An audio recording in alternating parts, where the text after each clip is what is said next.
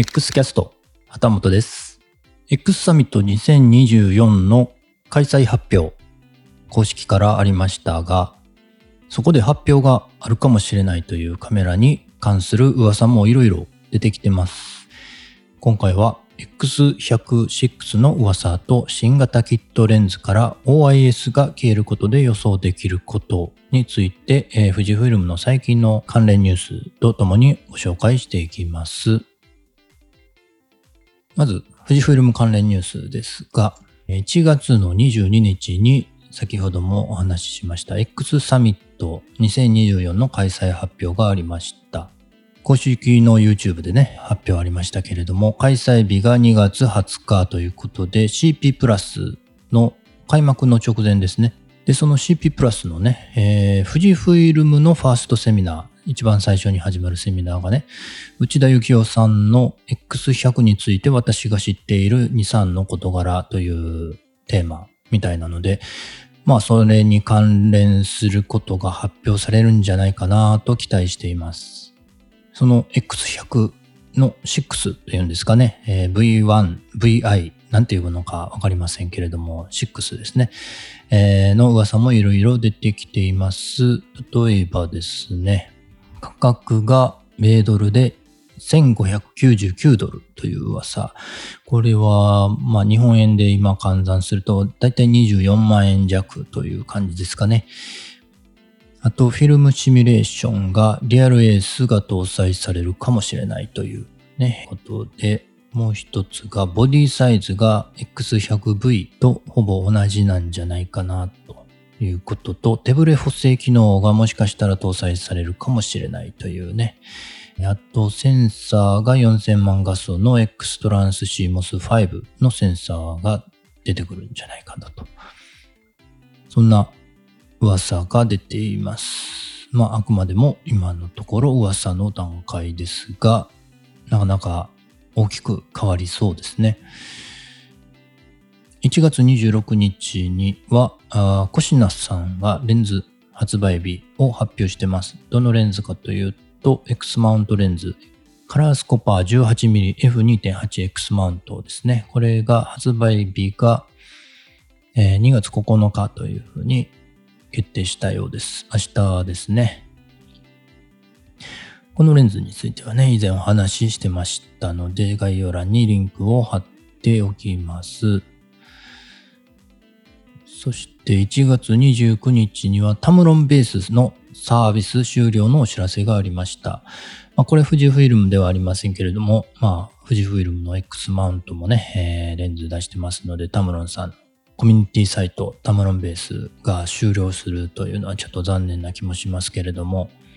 これはね、コミュニティプラットフォーム、そのタムロンベースが使ってるプラットフォームですね。プールというサービスがあったんですけれども、そのサービスが終了してしまうので、一緒に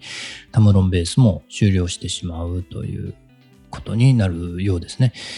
終了が2月19日ですね。これは、これもやっぱり CP プラスの直前なんですね。なので、もしかしたら CP プラスで新しいプラットフォームでのコミュニティが始まる発表あるのかもしれない。まあ、これはあくまでも推測ですけれども、期待を込めて、えー発表があるといいですね。そして2月1日には XT30 の Mark II のファームウェア更新の情報がありました。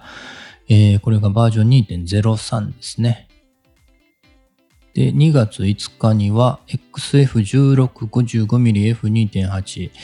のファームウェア更新情報が出てました。これがね、バージョン1.31なんですけれども、1月22日にね、公開されてたバージョン1.30に不具合があったみたいで、それに対応した、えーバージョン、修正したバージョンですね。なんですが、すでに1.30に更新している場合は、これは使えないのかな？なんか、それに、すでに1.30にした人用の緊急対策ファームウェアは今準備中ということになってますのでね、えー気をつけてください。と、2月5日には富士フイルムイメージングプラザ大阪の機能移転のお知らせがありました。現在ね、御堂筋のグランドビル2階で営業してるんですけれども、それがね、本町の富士フイルムフォトサロン大阪に移転するようになるみたいですね。名称が富士フイルムイメージングサービスカウンター大阪になります。現在の御堂筋での営業が2月19日まで。で、2月20日から本町のメットライフ本町スクエアで営業開始するということですね。こちらもね、CP プラスの直前、2月20日なので、X サミットの日ですね。これも何か意味があるのかなとちょっと思ったりしています。難波から本町に。まあちょっと京都に近づいたかなと。個人的にね、梅田だったらもうちょっと行きやすいんですけど、まあでも京都から阪急、阪急電車一本で行けるようになったのは嬉しいですね。ということで、富士フイルム関連ニュースお話ししてきましたが、えっ、ー、と、お便り、えー、メッセージの紹介をさせていただきます。XF35mmF1.4R の柔らかいボケと絞った時のパリッと感のギャップが好きでずっと使っています。今年から富士フイルムのカメラを買った新参者ですが、ベルトレックスのレンズもとても気に入って使っています。特に 75mm の改造感が凄まじくボケや縮感、圧縮感にはいつも驚かされます。皆さんのおすすめレンズも知りたいです。私は出ると噂されているチン型キットレンズがとても楽しみです。コンパクトであり、写りもいい富士フイルムらしさを期待しています。というメッセージをいただいています。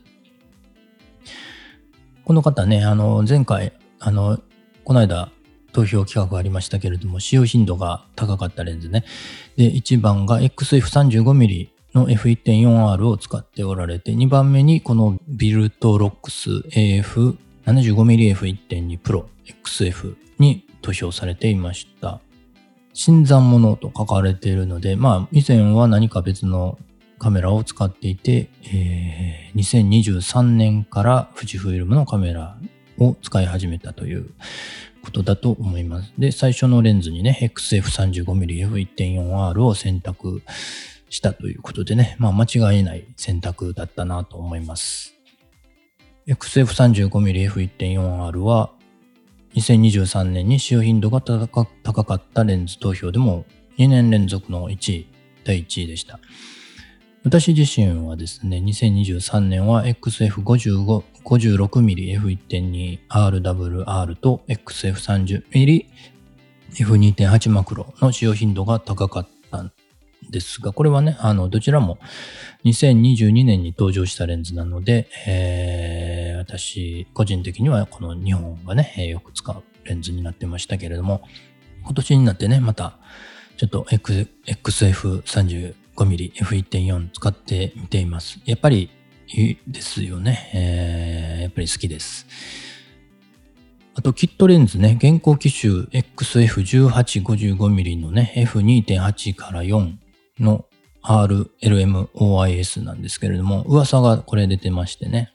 新型の噂ね、XF1650mm の F2.8 から4.8の RLMWR という噂があります。OIS がなくなるという噂ですね。まあ、OIS というのはレンズ側にある手ブレ補正機能ですね。なのでね、OIS がなくなるということはどういう意味なんでしょうか？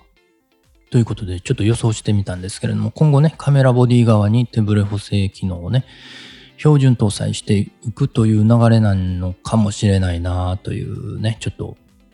期待があります。もしね、今回、今噂されているね、X106 に手ブレ補正機能がね、搭載されているのであれば、まあそういう流れは納得できるなと思ってます。まあ、あくまでもこれ全部噂の話なので、えー、実際どうなるかは2月20日になってみないとちょっとわからないという感じになっています。焦点距離の変化についてはね、若干広角側に寄せています。まあ、これも私個人的な話ですけれども、中望遠好きなので、50ミリ以上になるとね、単焦点使いたいなと思うので、ね、広角側は16、50の方が嬉しいかもしれない。すでに出てるね、X マウントの、えー、サードパーティーレンズ、シグマとタムロンさんね、えー、シグマさんが 1850mm の F2.8 で、タムロンさんが1770の F2.8 ということなんで、ちょっとね、えー、少し広角側にずらして、富士フィルムらしさ、個性を出せるんじゃないかなという気はします。広角側のね、1ミリの影響ってね、かなり大きいですから、いいんじゃないでしょうかね。あとはサイズ感ですね。あんまりちょっと大きくなるのであればね、キットレンズとしてはどうかなと思いますけれども、まあ、OIS 外してますので、ちっちゃく軽くなるんじゃないかなという期待はします。ということで今回は X106 の噂と新型キットレンズから OIS が消えることで予想できることについてお話ししました。番組やエピソードへの感想、お便り、メッセージお待ちしています。この音声エピソードは文字でもお読みいただくことができます。感想、メッセージを書く際に便利なので、えー、概要欄の最下部に LISTEN で開くというね、リンクがありますので、そちらをご利用ください。X キャスト、旗本でした。それではまた。